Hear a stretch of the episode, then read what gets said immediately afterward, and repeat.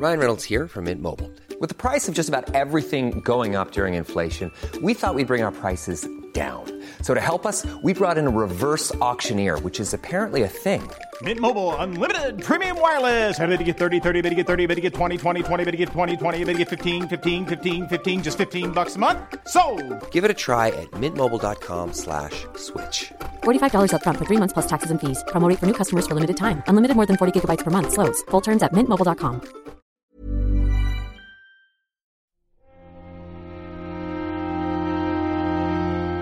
Muy buenas a todos y bienvenidos a El Nexo, una serie de pequeñas reflexiones sobre la actualidad del videojuego.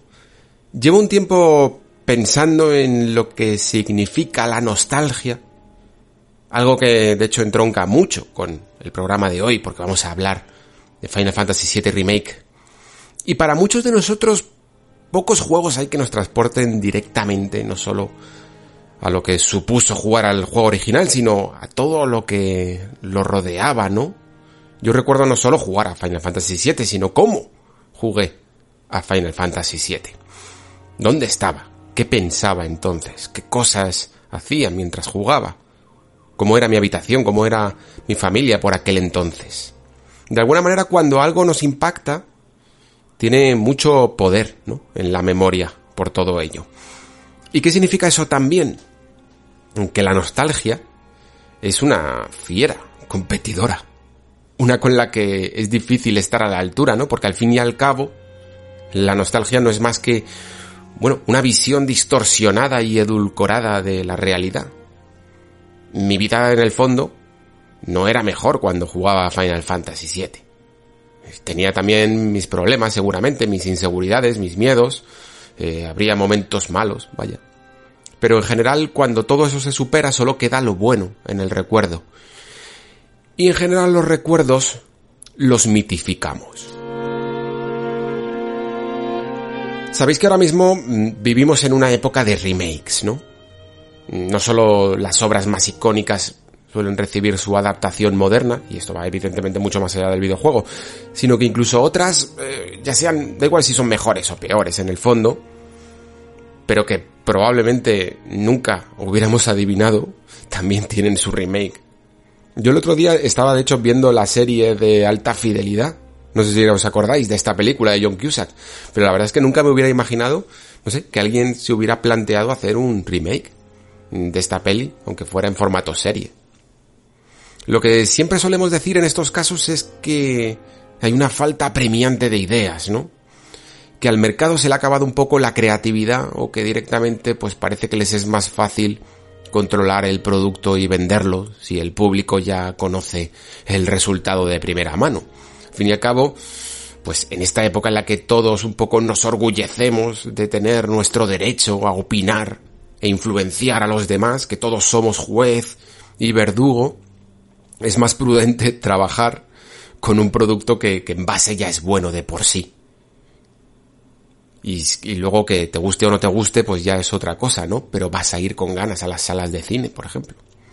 Luego ya, pues despotricamos lo que quieras, porque la parte difícil, atraerte a comprar la entrada, ya está conseguida.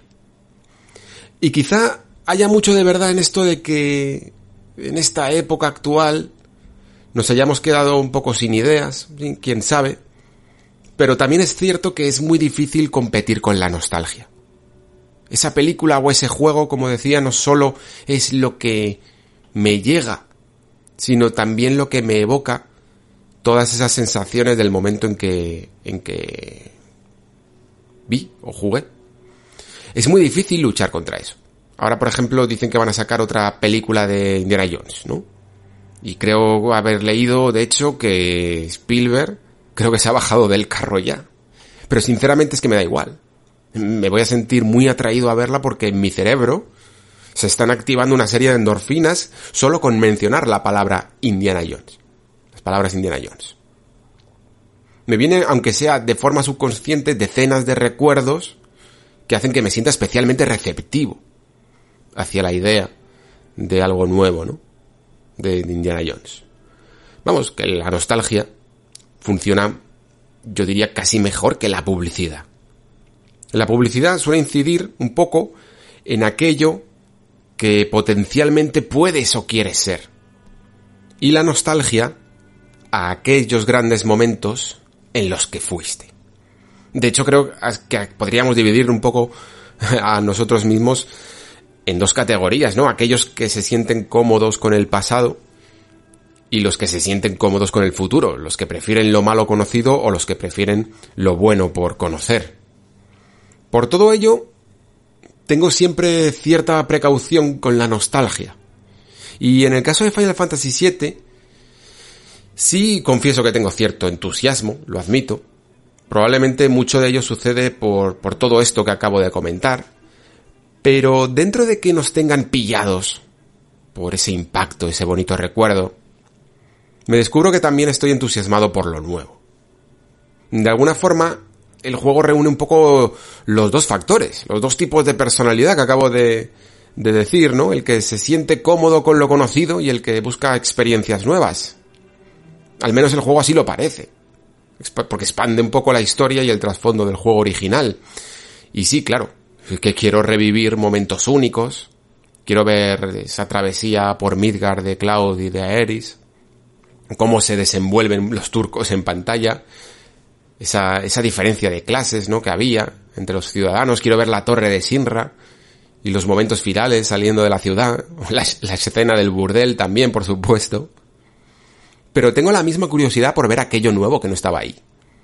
Y no con ánimo de juzgarlo. Aquí está el tema. No con esta intención de juez que tenemos ahora de ver si está a la altura del original y yo decido si esto que han hecho está bien o está mal. No. Precisamente quiero ver estos momentos porque son los únicos que pueden conseguir algo que la nostalgia no puede llegar. No puede alcanzar, no puede conseguir, que es vivir y experimentar momentos nuevos por primera vez, ¿no? La primera vez no tiene por qué ser las cosas más cruciales de nuestra vida, ¿no? Eh, puede ser en una historia conocer un personaje nuevo, o, en la vida real, ahora que estoy dando, por ejemplo, más paseos, eh, por ejemplo, recorrer una calle por la que nunca has pasado en tu ciudad, o ir a un restaurante nuevo. Son cosas que generan en nosotros una impresión única.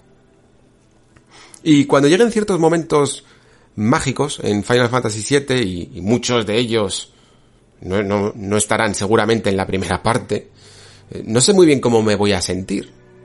probablemente por un lado bueno, me sentiré cómodo, evidentemente, y emocionado por vivir esa gran escena clave, ¿no?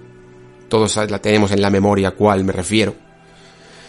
Y seguro que también mi parte más analítica, esa queda un poco más por saco, estaré intentando por todos los medios juzgar si lo está haciendo bien el juego en el remake o lo está haciendo mal, si está tratando bien esta escena. Y este tipo de cosas es la razón por la que muy pocos remakes suelen estar se dice que suelen estar a la altura, no por su calidad, sino porque no pueden directamente competir, no ya solo con la nostalgia o con el recuerdo, sino con lo que significa, ¿no? Con la, con la primera impresión. Estoy seguro de que en esta parte 1 de Final Fantasy Remake eh, recordaré mucho lo nuevo, por ese impacto y esa impresión que la nostalgia sencillamente no puede traspasar tener las dos cosas a la vez creo que es importante, de hecho. Y por ello, aunque nos pese o nos quejemos cuando vemos determinados remakes o adaptaciones, yo en general mm, aplaudo cada vez más los cambios. Una vez que consigo luchar contra esa parte del ego que me grita, no, esto va contra tus recuerdos. Porque ese tipo de pensamiento me hace, además, sentir un poco más viejo de lo que soy realmente. Supongo que al final la cosa se trata de encontrar un cierto equilibrio. Un equilibrio entre honrar el pasado, pero también abrazar el futuro. Quizá en esa fina línea se encuentre el verdadero elixir de la eterna juventud. Continúa, poco a poco, paso a paso, la segunda temporada del Nexo.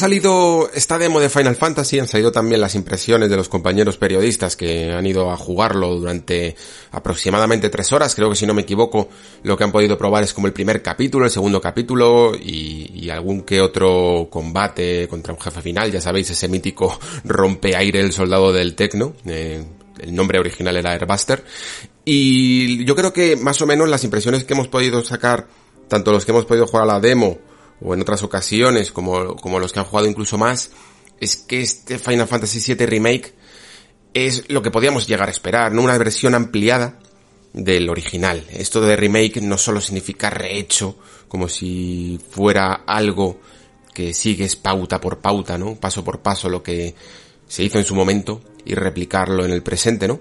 Sino que mm, Final Fantasy VII Remake pretende ser algo más, algo más grande. Y como decía en la introducción, creo que es algo que le sienta muy bien. Creo que jugar a Final Fantasy VII Remake sencillamente por la nostalgia, por los recuerdos, sencillamente intentando comparar con aquello que hicimos en su momento, que vivimos en su momento, sería un error. No tener nada nuevo con lo que poder volver a implicarnos en esta historia, creo que no generaría ningún tipo de emoción prácticamente. O como máximo, te haría recordar las emociones que tuviste en su momento. Pero en ningún, en ningún caso te daría nada nuevo, ¿no?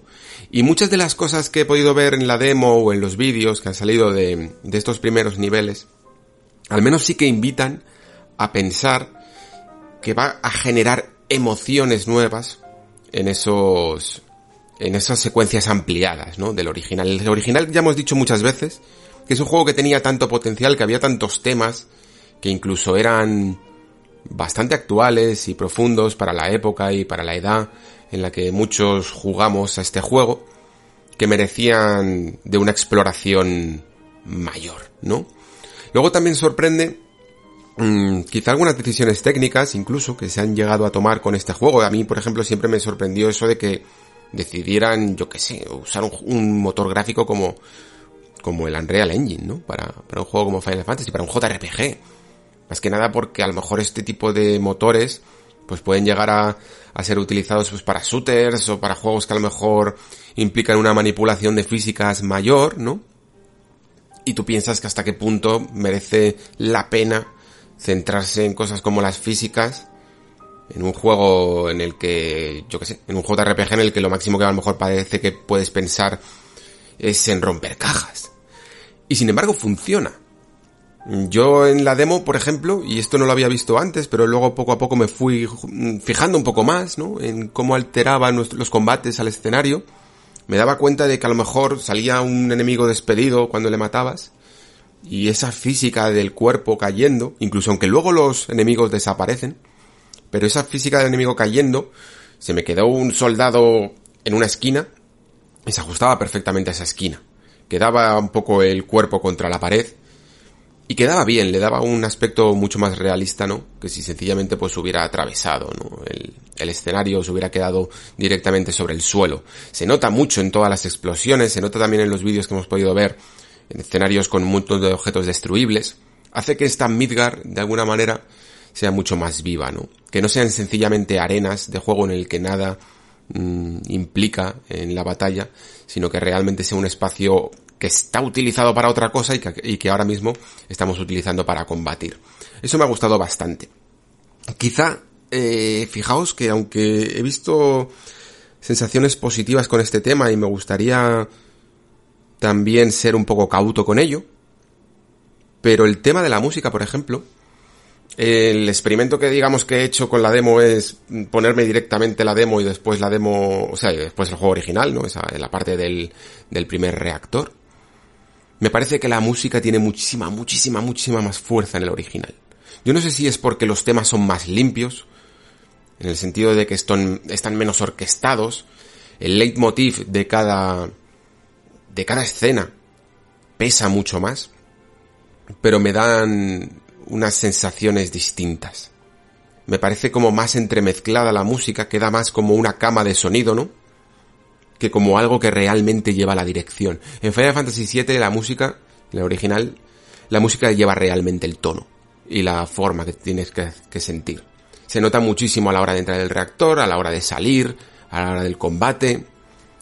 Aquí digamos que guarda más la épica por la orquesta, pero funciona como un factor más a toda la espectacularidad del juego, incluidos los gráficos, ¿no? De alguna manera quizá en el juego original el hecho de que los gráficos no pudieran contar tanto una historia o un tono o una emoción hacía que la música nos centráramos más en la música. Quizás simplemente es eso. Quizás simplemente es que que prestamos más atención al oído porque lo visual ahora mismo pues no por lo menos no nos tiene por qué llamar tanto la atención, ¿no? Un juego que ya tiene unos cuantos años a la espalda. Quizás sencillamente sea eso, como, como curiosidad. Pero sí que es cierto que, por ejemplo, la escena de, de introducción en la que vemos a Eris mmm, examinando la, la, la tubería y cómo sale la energía Mako desprendida en partículas sobre ella, me parece menos onírica, me parece menos mágica. Y sobre todo ese montaje que había, ya sabéis, con el tren llegando a la estación, que me parecía un montaje muy agresivo para la época. Por lo menos no estaba tan acostumbrado a ver algo así, ¿no? Que de repente irrumpiera tanto en la escena, por lo menos en videojuegos, pues sonaba mucho más atronador, ¿no? El, momento en el que cortaba la imagen y salía el tren y, y los raíles, ¿no? De las ruedas sonaban ahí a locomotora casi antigua, ¿no? De vapor, tenían como mucho más fuerza, me parecía que tenía mucha más presencia y de nuevo aquí parece que está un poco más diluido. Si queréis hacer el experimento, poneros otra vez la demo, sencillamente la introducción y veréis que que todo es como más difuminado, menos agresivo, ¿no? Quizá, en, por lo menos en el aspecto sonoro, sobre todo. Pero creo que hay muchas cosas más importantes, son más que detalles, ¿no? En este Final Fantasy VII Remake que de verdad justifican. Y creo que esta es la palabra. Creo que este remake existe una dicotomía, algo que debemos de, explorar a lo largo de su existencia y vamos a estar probablemente toda la siguiente generación con ello, que es por qué existe Final Fantasy VII Remake. Y probablemente la razón que nos vendría a la cabeza es sencillamente pues porque lo queremos, ¿no? Porque llevamos toda la vida pidiendo. Llevamos toda la vida pidiendo este juego. Yo desde que tengo... Mmm, iba a decir uso de razón, pero no. Eh, desde que tengo uso de razón dentro de ser jugador, desde el momento en el que salió empecé a, a ver, pues, a meterme un poco en revistas, ¿no? En, todo lo que es una comunidad de jugadores. Llevo escuchando y leyendo eh, las ganas que hay de que saliera este remake, ¿no? Incluso sale, yo diría, en el momento en el que las generaciones han cambiado tanto que menos se, se pide, ¿no? Porque hay muchas generaciones que ya han pasado otra cosa y a lo mejor el JRPG ya no es lo, lo principal, ¿no? En las vidas de los jugadores.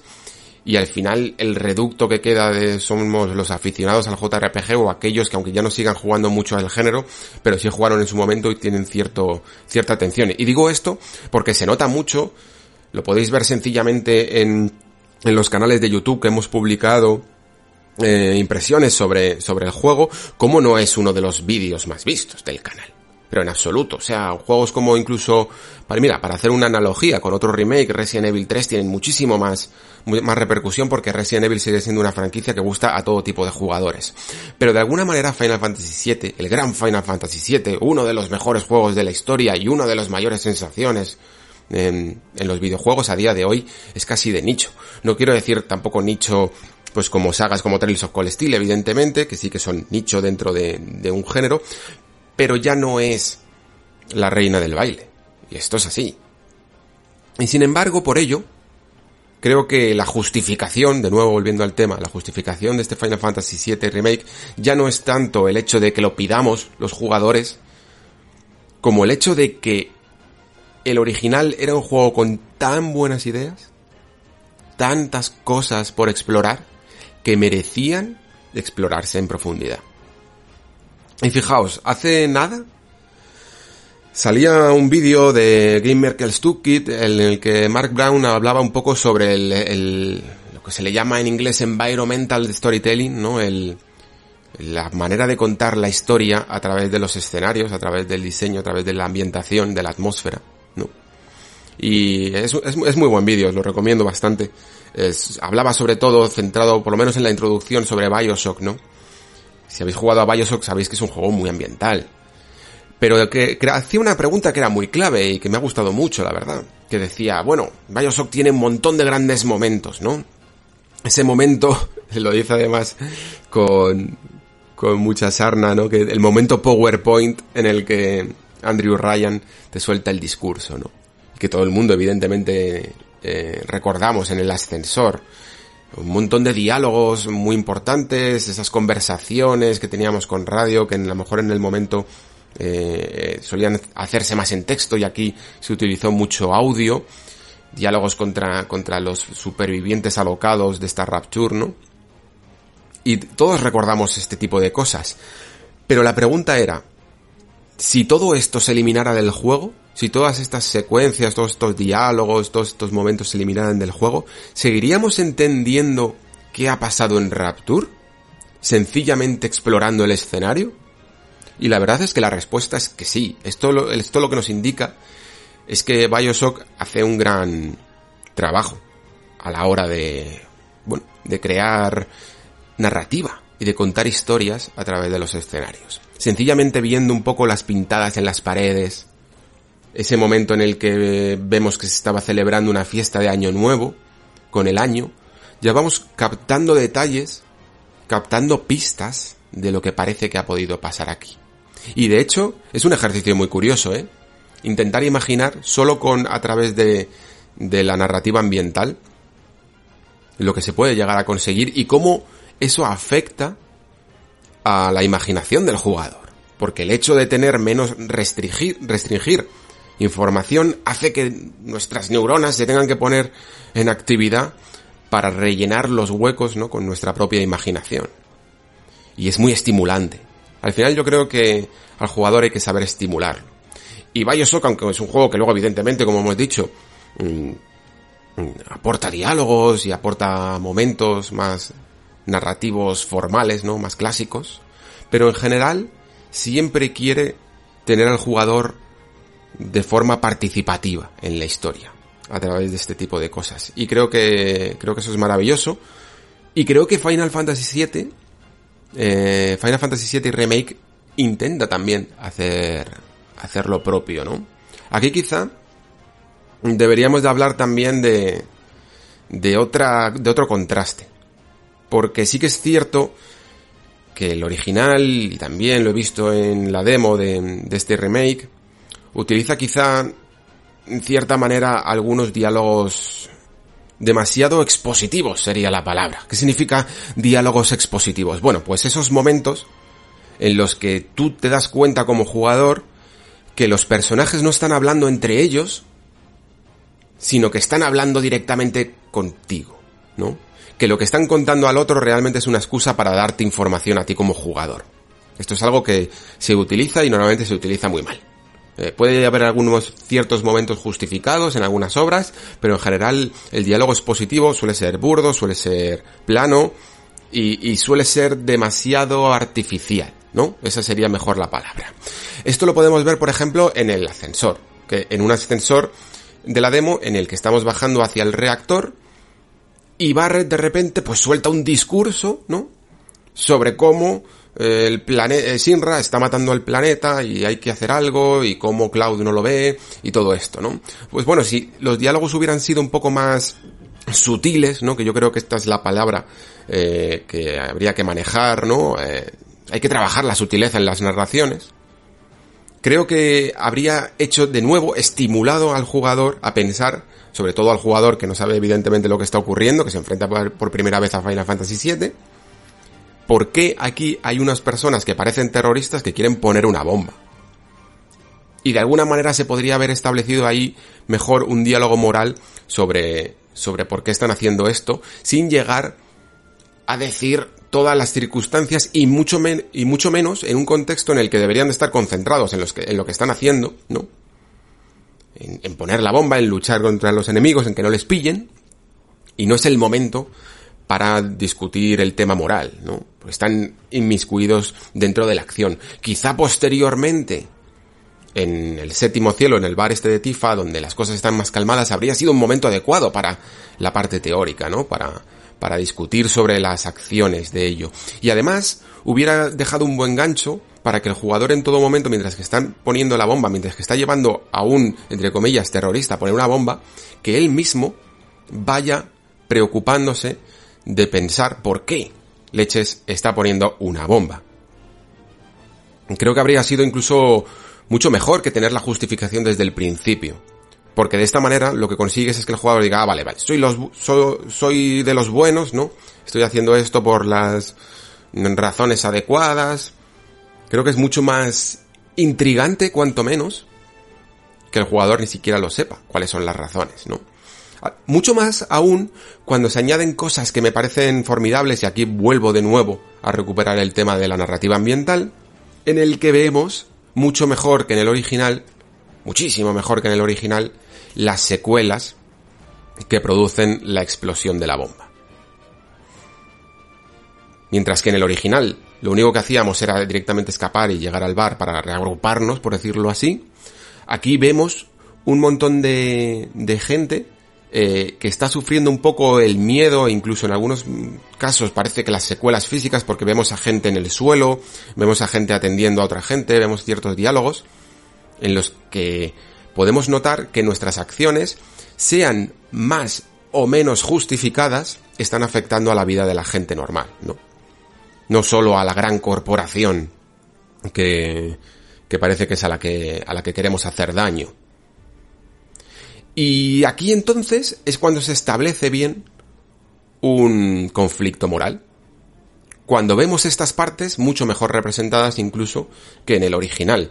Os he hablado alguna vez de este libro, eh, Anatomía del Guión, de John Truby. Yo creo que si os gusta un poco, no solo, aunque, aunque se llame Anatomía del Guión, no solo penséis que es para películas, porque realmente sirve para todo tipo de narrativas y de hecho el Truby hace un montón de ejemplos de, tanto de ficción, eh, en películas como, como en libros, como clásica, como actual.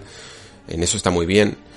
Y comenta sobre las necesidades, ¿no? De los personajes y de la trama a varios niveles, ¿no? Y en varias capas. Y habla, por ejemplo, de la necesidad psicológica y de la necesidad moral y cómo estas deben de estar bien establecidas y no solo depender de una, ¿no? Creo que esto además se establece muy bien en Final Fantasy VII con el personaje de Cloud, ¿no? Porque por un lado tenemos su necesidad psicológica, eh, vemos que Cloud en el fondo no está muy metido dentro del, de este movimiento, ¿no? De este movimiento eh, proecologista y anticorporativista, eh, y mucho menos tiene interés en poner una bomba, sencillamente lo hace como mercenario por dinero.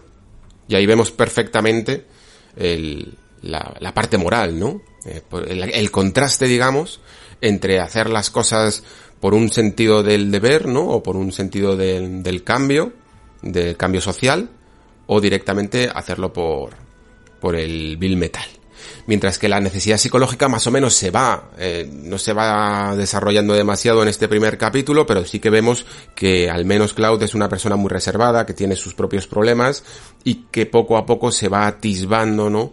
Que él realmente tiene, tiene otros intereses, ¿no? Eh, va a tener realmente otra necesidad que no tiene por qué incluir la vida o el bienestar del planeta y que sin embargo a la larga tanto la necesidad psicológica como la moral van a ir confluyendo. Que esto es uno de los puntos clave también. Que al, que al final esas dos vías, por mucho que estén separadas, vayan confluyendo, porque al final el, el tema de la obra tiene que, tiene que ser uno. Y además también cumple otro de los requisitos y otro de los, bueno, otro de los consejos, digámoslo así, eh, para Truby, que es que el personaje haga algo inmoral al principio, porque digamos que para que se dé esa transformación de la que hemos hablado muchas veces aquí en el Nexo en los personajes, se debe de hacer lo, lo, mejor, ¿no? Lo ideal sería que tu personaje empezara haciendo algo, digamos, moralmente incorrecto para que después podamos ver cómo hace algo eh, mucho mejor. Eh, y de hecho, esto lo veréis en todas las, digamos, historias no grandes, no tienen por qué ser grandes historias, pero una historia que mínimamente sea correcta, yo que sé, por ejemplo, ahora me estoy acordando de Uncharted 4. Pues en Uncharted 4, eh, Nathan Drake al principio hace algo, digamos, inmoral, ¿no? Porque de alguna manera engaña a, Elena, no diciéndole que se va de aventuras, no diciéndole lo que, lo que pretende hacer, ¿no? Y para poder, para digamos, la miente, para poder hacer lo que le dé la gana.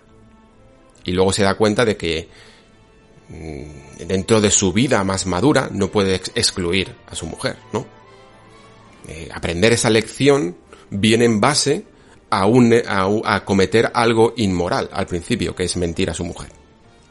Pues de la misma forma, Cloud aquí hace algo inmoral, que es sencillamente ayudar a este grupo por dinero, ¿no? Y queda muy claro a través de esa figura de, de Barrett, quizá demasiado de nuevo de forma expositiva, eh, que, que Cloud es un mercenario que solo se ocupa de sí mismo, ¿no?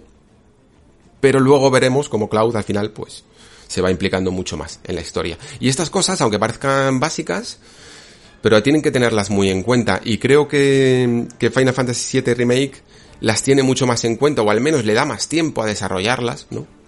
Que lo que lo hacía la primera parte.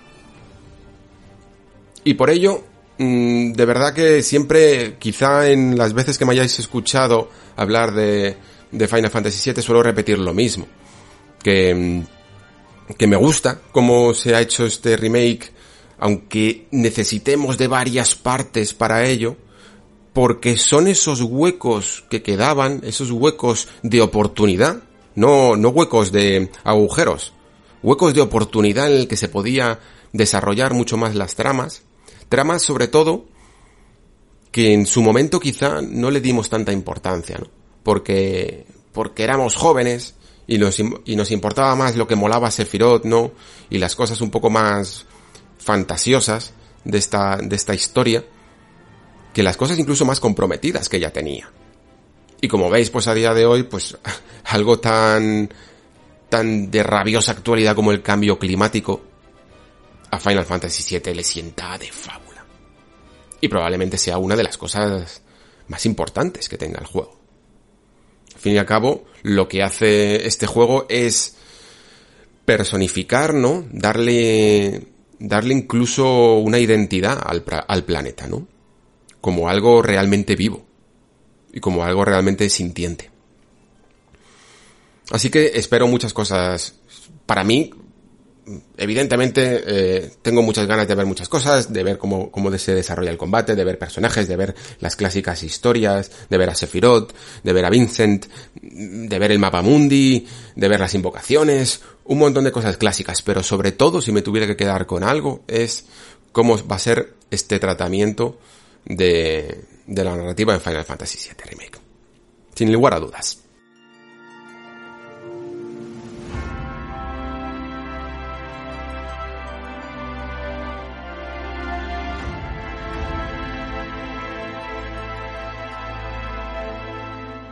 Bueno, pero también evidentemente pues hay que hablar de otros temas. Y yo creo que, que la demo muestra bastante el talante de cómo se está de cómo se está estructurando, digamos, eh, los tiempos en base al juego original. Si jugáis como yo he hecho la demo y luego ponéis el, el original, sobre todo esta versión, ya sabéis, eh, remozada, bueno, no sé cómo llamarlo, la verdad, revisada, que salió pues en plataformas modernas que te permiten un poco incluso acelerar los tiempos y tal, pues vais a daros cuenta de que la parte del primer reactor pues la, podéis acabar digamos en 15 minutos, yo diría, no, no creo que dure mucho más. Eh, si os dais un poquito de prisa. Mientras que toda la parte que vemos hasta el escape del reactor y después de la batalla contra el escorpión centinela es realmente larga.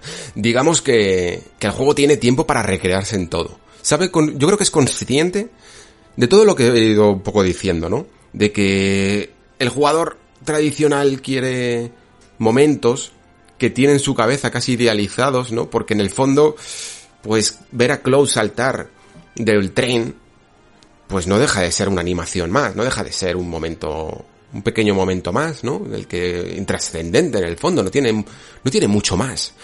Pero Square Enix es consciente de lo que significa ese momento. Es consciente de lo que significa esa voltereta, porque incluso en el momento en el que pues, pareció hace, seguro que lo recordáis, en un E3, yo creo que fue al principio de cuando se, el, o el primer año que se mostró PlayStation 3 o el segundo, que se hizo una demo técnica de Final Fantasy VII y todos empezamos de nuevo a especular sobre lo que era un remake, pues se hizo con este momento, con Cloud dando una voltereta. Square Enix es consciente de que para muchos jugadores estas pequeñas cosas significan algo, ¿no? Y las tiene que cuidar muy bien. Incluso les tiene que dar el tiempo suficiente, ¿no? Para que funcionen y para que, para que te hagan abrir bien los ojos. Y es importante, es importante también, eh, como digo, construir una buena narrativa, profundizar más en los personajes, no sencillamente por alargar, ¿no? Por alargar el tiempo para llegar a una cuota de duración. No creo que Square Enix tenga la necesidad de haberse metido en todo lo que significa hacer este remake para alargar, sencillamente, para meter relleno. Si esa es vuestra gran duda sobre este juego, pues hombre, habrá que esperar evidentemente a la versión final. Yo no digo que no sé, que no haya, yo qué sé, eh, mazmorras que estén un poco alargadas, por ejemplo. Pero es que, que JRPG no tiene mazmorras alargadas en el fondo. Pero si es que casi todo el género se basa en ello, ¿no? Pues es normal. Eh, de hecho, es que lo hemos comentado muchas veces. Final Fantasy VII es un, era un juego corto para la estructura del JRPG a día de hoy, que mientras que el original podía llegar a durar 30 horas, ya sabéis que ahora un Persona 5 o un Trails of Cold Steel te duran entre 80 a 100. Es una barbaridad, ¿no? Y no creo que este juego sea tan largo. Yo diría que la horquilla puede durar entre las 30 horas también, 35 horas, pues más o menos lo que duraba el original, más cosas que le puedas hacer más, porque seguro que hay algunas cosas secundarias o ah, que puedas eh, dedicarle decenas de horas, pero en general el juego yo creo que durará pues eso, entre 30 y 40. Yo diría, vaya. La cuestión es que mm, se nota muchísimo como aquí todo tiene una importancia que al final hace también que, que mejore la, la historia. En el original, cuando pones la bomba, de repente estás viendo dos personajes y, sale un diálogo que dice, uy, ahí viene, o algo así, creo recordar. Y aparece de la nada el escorpión, ¿no? Aquí la cinemática de entrada en escena del, del escorpión cuenta muchas cosas, desde Barrett dudando de Cloud, pensando que les ha traicionado por, por, porque por el elemento sorpresa, porque parece una emboscada, ¿no? Hasta todo lo que dura la propia batalla en sí. Y, y no es una recreación solo, es sencillamente algo que, que en Square Enix vieron que funcionaba mucho mejor, ¿no? Que, que era más lógico incluso para la forma que han enfocado esta escena, que tuviéramos un combate verdaderamente épico contra un enemigo que no te duraba más de tres asaltos. Vaya, que, que lo único que aprendías, que no funcionaba más que como un tutorial, que lo único que aprendías era que en algunos momentos del combate era mejor no atacar, porque levantaba la cola y eso significaba que iba a contraatacar. Y eso era el escorpión centinela. Aquí es un despliegue de efectos y de, y de espectacularidad, sinceramente. Entonces, eh, todo esto se ve en cada momento. Y, creo que todos esos momentos no están sencillamente hechos para alargar la duración, sino para contar varias cosas a la vez. Para desarrollar a los personajes, para desarrollar la construcción del mundo, en este caso de, de Sinra, para meter tramas secundarias y, y sobre todo también para, para, evidentemente, para desarrollar todo un sistema de progresión, ¿no? Que, que dé lugar únicamente en Midgar como va a ser esta primera parte. Las batallas, de hecho, me parece... o sea, si antes hablaba de las diferencias de historia, la, diferencia entre combate es incluso más sustancial, yo diría. Aquí estamos hablando directamente de, de que es que no puedes, yo diría que en el modo normal no podrías jugar sencillamente mm, machacando el botón, como parece que, que oigo a gente decir, ¿no? este juego no es un juego por turnos tradicionales, pero exige bastante. La, propia batalla contra el escorpión centinela yo creo que funciona muy bien como carta de presentación para decirte que aquí, si no te gusta, por ejemplo, Barret, a mí, por ejemplo, en el juego original tampoco llevaba mucho a Barret, la verdad. Eh, iba mejor más pues con Tifa, con Retrece, con Vincent, eh, pues con los personajes que más me molaban directamente por el aspecto narrativo, ¿no? Pero si aquí Barrett tiene una aquí Barrett, por ejemplo, tiene una acción que es el disparo a distancia, ¿no? El ataque a distancia y es obligatorio en ciertos momentos. Sin ello, vamos, tampoco he hecho la prueba de, sencillamente centrarme en manejar a Cloud. No sé si la inteligencia artificial acabaría con todos los enemigos, pero digamos que le iba a costar bastante más, ¿no? Eso te hace estar completamente cambiando todo el rato, todo el rato, hasta el punto de que en algunos momentos, hasta que nos acostumbremos, se nota que va a ser un sistema de combate complejo y, un poco lioso. Me hacía un poco de lío entre saber cuándo era el mejor momento para atacar, atacar, atacar, cubrirse, cambiar a Barret. Se te olvida en algunos momentos, uy, sí, debería de utilizar las, los puntos de ATB de Barret mientras que estoy con Cloud o al revés. Eh, a la vez tienes que pensar en curarte y luego ya bueno, cuando vengan más magias e invocaciones pues serán muchas más opciones, ¿no? Lo que, y, sobre todo cuando manejemos a tres personajes como los que ya han jugado con Tifa. Lo que quiero decir es que esto dista mucho de sencillamente dedicarse a machacar el botón. Machacar el botón para mí no deja de ser como... me estaba veniendo a la cabeza, no sé si os acordáis, de este género de móvil. Yo no es que haya jugado mucho, lo que pasa es que por alguna razón mmm, se me quedó grabado, ¿no? Que se llamaba clicker. Los clicker eran unos, un género en el que no había que hacer nada, no tenías realmente muchos objetivos, lo único que tenías que hacer era clicar todo el rato la pantalla. Era como el juego hecho para gente contra, con, con, con ganas de, con nerviosismo, ¿no? Con, con la necesidad de estar haciendo algo con las manos. Y, y eh, me recuerda un poco a lo que hay que hacer en Final Fantasy VII, porque en el original, mientras que las barras de ATV se iban rellenando, pues hombre, tú podías a lo mejor ir pensando un poco en la siguiente estrategia, ¿no? Pero digamos que en los mandos no podías hacer nada. Tenías que esperar, como máximo pues ibas dando vueltas por el menú, pero realmente no podías ni atacar, ni utilizar las magias, no podías hacer nada, solo explorar un poquillo las, las opciones. Aquí, el tiempo de espera no deja de ser pulsar cuadrado, clicar cuadrado, todo el rato, todo el rato, todo el rato, machacarlo, mientras que se va rellenando, porque además es que eh, está conectado, necesitas realmente pulsar ese cuadrado para poder rellenar tu barra de ATB, pero realmente cuando el, el, daño que vas haciendo, y a lo mejor en la demo se nota menos, porque sí que si te pones a pulsar cuadrado te cargas a los enemigos, pero estoy convencido de que en, bueno, en el juego, en el juego más avanzado, ¿no? Pulsar cuadrado no servirá para casi nada, no quitaremos absolutamente nada, no será más que una forma de ir rellenando esa barra. Y ahí en esa barra será cuando realmente pasaremos a la parte táctica. Además, una parte táctica que tendremos que tener muy en cuenta porque esto no, es algo que haya comprobado muy bien, quizá me esté equivocando, pero me parece que, que por lo menos, mientras que tú estás manejando a Cloud, eh, no recuerdo si a Barrett se le va rellenando la barra de ATV. O por lo menos no se le rellenaría tan intensamente si, si tú no lo manejas, ¿no? si vas coordinando bien tus acciones, si vas dejando que Cloud eh, haga la magia y mientras que hace la magia y sale toda la animación y tal, ya vas cambiando a Barret y vas mm, disparando para, para también rellenar su magia, estás gestionando mucho mejor el tiempo y por lo tanto tu potencia de ataque va a ser mayor, ¿no?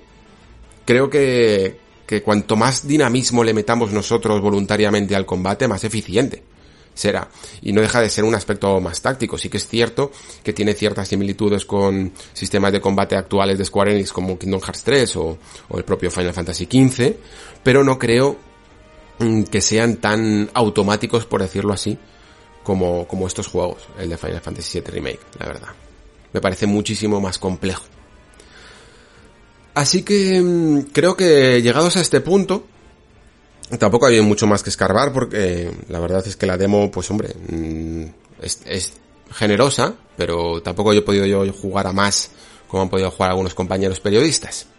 Pero sí que queda a lo mejor explorar un poco pues el tema de del juego como por partes, ¿no? Que es algo que también hemos hablado aquí, pero que poco a poco vamos interiorizando y a mí me gustaría también saber cómo nos sentimos al respecto de esto. Porque me parece una aproximación no solo de este juego, sino que podría incluso inspirar, entre comillas, al desarrollo futuro, ¿no? Todos sabemos que, que existe una preocupación en las compañías de cómo alargar las la vida útil, lo que se le llama la vida útil a los juegos, ¿no? Y lo vemos, y lo hemos visto a lo largo de la historia reciente de muchas formas. Pues desde los DLCs, ¿no? Hasta los, las expansiones, eh, los micropagos, y últimamente incluso, pues como los juegos con final no se terminan de adaptar a estas fórmulas modernas de juegos infinitos, ¿no? Que son al final los que parece que, parten la pana porque todo el mundo los está jugando durante todo el tiempo, durante muchos años, tienen esa vida útil. Un juego, mientras que un juego, una gran superproducción, pero con un final al fin y al cabo, pues no han encontrado unas formas de que sigamos jugando. E incluso grandes juegos como yo que sé como Uncharted o The Last of Us incluyeron modos multijugador precisamente para alargar esa vida útil. Podían estar más o menos trabajados. A mí precisamente los que acabo de mencionar tampoco son mis favoritos pero yo creo que la, la intención de hacer un modo multijugador en estos juegos no dejaba de ser más que eso, ¿no? Alargar esa vida útil aunque sea lo suficiente como para que no te merezca la pena venderlo el juego, yo que sé. La cuestión es que mm, estoy convencido de que las compañías van a seguir buscando formas de, de, alargar la vida útil de sus juegos, ¿no? Una de las últimas que se ha encontrado, por lo menos para estos juegos con final, es lo que llamamos el endgame.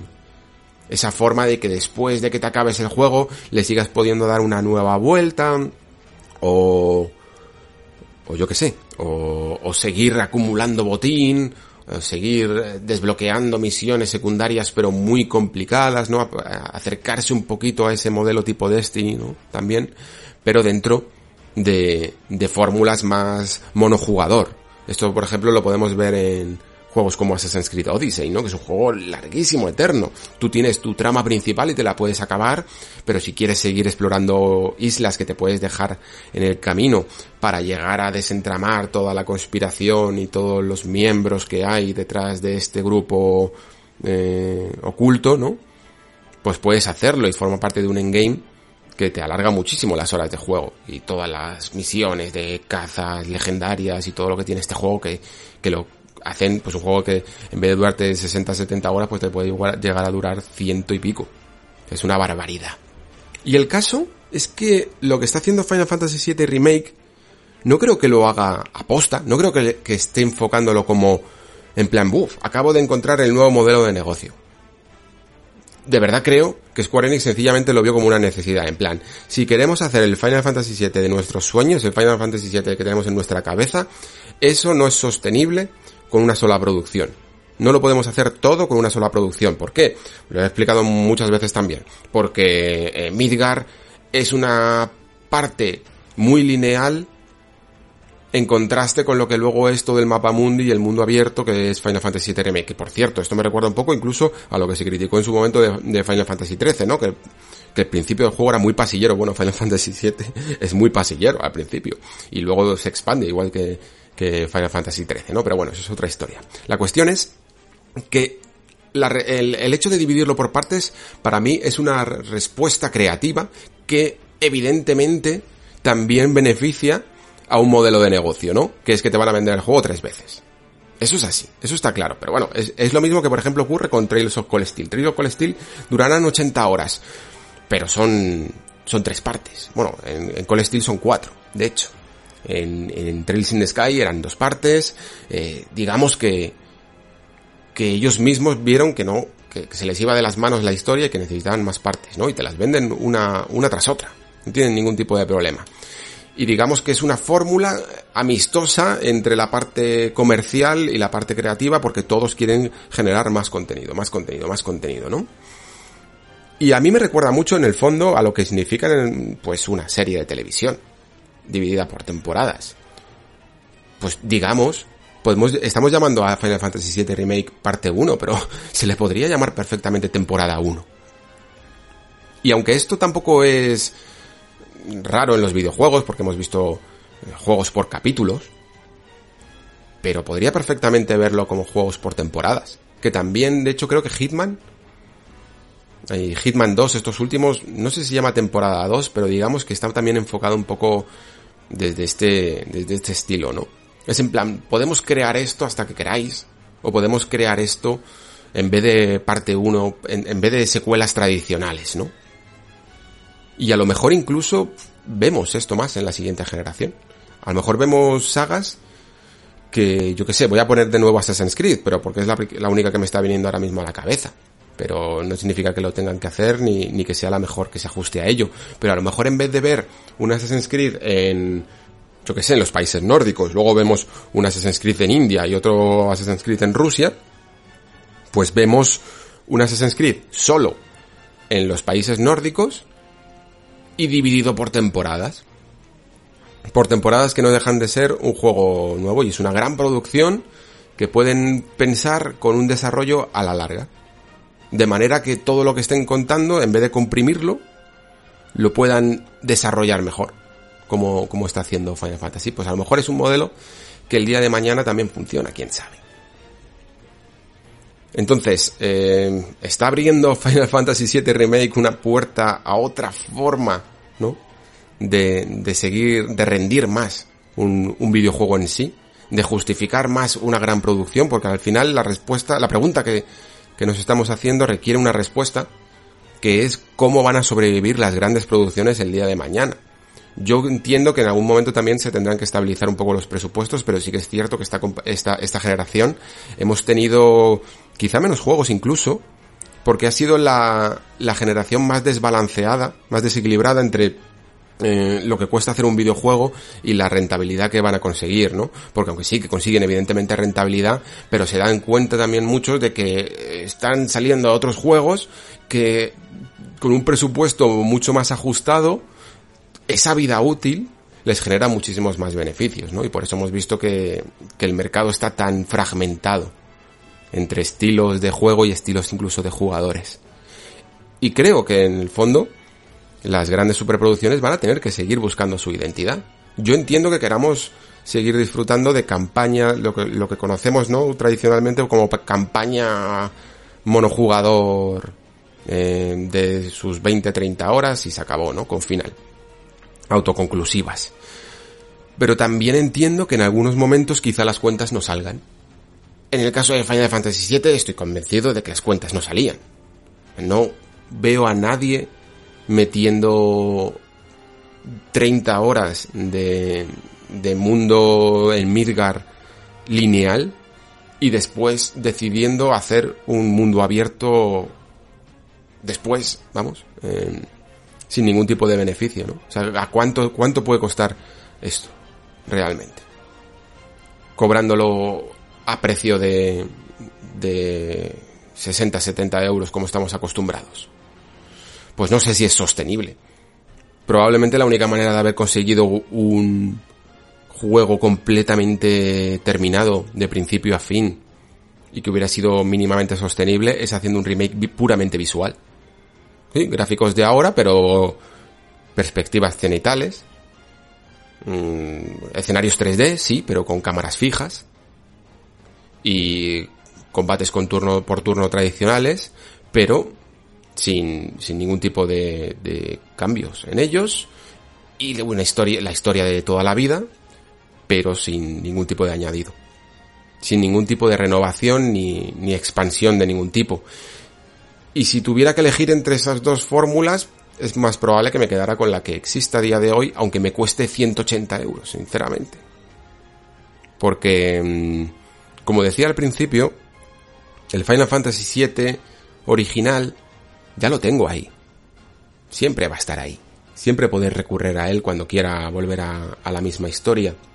Y cuando quiera que me provoque esas emociones que me provocaba en su momento. Pero yo no quiero que Remake me provoque las mismas emociones mientras que disfruto de unos gráficos acordes en algunos momentos puede que, eso sea lo correcto, como por ejemplo en Shadow of the Colossus Remake.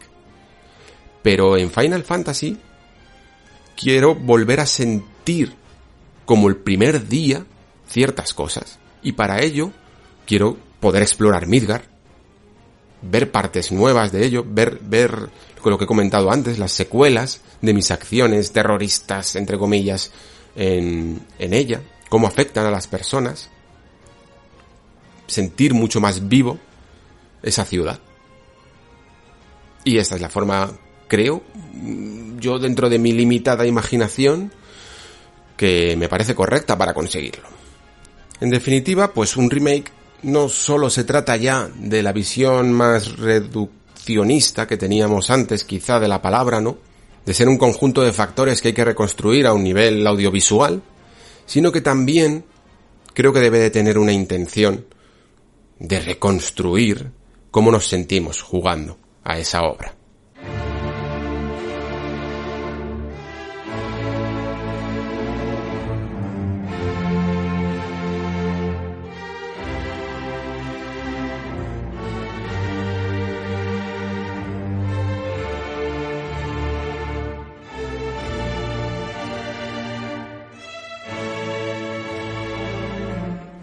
Y hasta aquí el nexo de hoy. Em, una vuelta tímida, quizá, al podcast, pero por el momento mm, creo que la vuelta más cómoda que puedo tener. Os agradezco muchísimo todos los comentarios que, me habéis dejado, todos los mensajes de ánimo que me habéis eh, mandado por, por las distintas redes. La verdad es que me han ayudado mucho.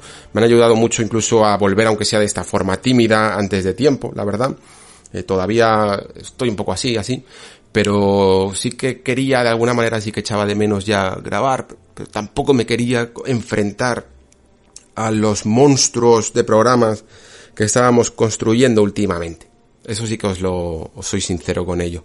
Y sinceramente también, eh, no sé si volverán, no sé si volveré a, a ese formato en el que ya parecía últimamente pues casi un magazine de, de audio en el que teníamos todo tipo de noticias, alguna que otra reflexión, un juego importante, eh, todo el bloque de comentarios. A día de hoy me siento casi más cómodo con un formato quizá un poco más pequeño, mm, más ágil y creo que quiero incluso cambiar más cosas todavía. Mm, sé que todas las reglas de, de cómo se hacen las cosas nos indican que los programas tienen que tener una periodicidad semanal, ¿no? Exactamente cada siete días y tratar pues los ciertos temas, no dejarse algunos sin tratar y este tipo de cosas, pero creo que el Nexo siempre nació de una forma quizá diferente por el simple hecho de, de, de estar aquí solo hablando con vosotros y creo que eso lo tengo que respetar mucho más. Eh, creo que estaba haciendo últimamente. Así que aunque estos últimos programas, de hecho, habían sido los más escuchados, los, los que más atención incluso habían atraído, mm, creo que refugiarme de nuevo en un formato más pequeño, más ágil, que incluso pueda llegar a salir, eh, no penséis que cuando hablo de lo de las siete días, la periodicidad semanal, me refiero a que me pueda alargar a los 10 o 15 días, sino que también puedan incluso salir con menos tiempo. Nunca la cuestión es la incertidumbre, nunca saber exactamente cuándo hacer las cosas por el puro hecho de la matemática del calendario y simplemente hacerlo cuando toque, cuando lo vea así, cuando lo sienta así. Y creo que eso es ahora mismo lo que más tengo que hacer. Mm, si algo estoy reflexionando ahora mismo es eso, tengo que escucharme más a mí mismo, tengo que hacer más lo que de verdad quiera hacer, ¿no? Y no sencillamente por cumplir un cupo de contenidos, y por ello, pues es probable que, los programas sean un poquito más cortos, pero espero que al menos eh, sigan pareciendo igual de interesantes. De nuevo, de verdad, eh, agradeceros muchísimo esos mensajes de ánimos. Es probable que sin ellos mm, no hubiera ni siquiera llegado a marzo en, la vuelta de, este nexo. Eh, todavía, de todas maneras, este, este plan que os he comentado no lo voy a llevar del todo, no sé exactamente cuándo va a salir el siguiente nexo. Esas son preguntas que ya no me quiero hacer, es sencillamente cuando, cuando toque. Y poco a poco, eso sí, eh, ir cogiendo un poco más de carrerilla, ir cogiendo un poco más de ritmo. Así que solo me queda daros las gracias por escuchar. Gracias por estar ahí. Se despide Alejandro Pascual. Hasta el próximo programa.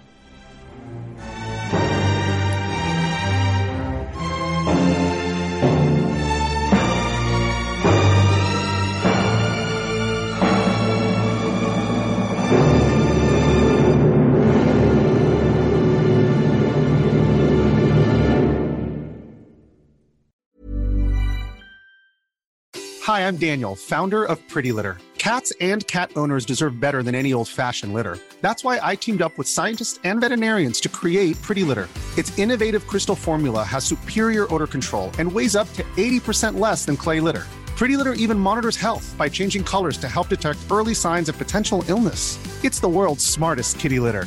Go to prettylitter.com and use code ACAST for 20% off your first order and a free cat toy. Terms and conditions apply. See site for details.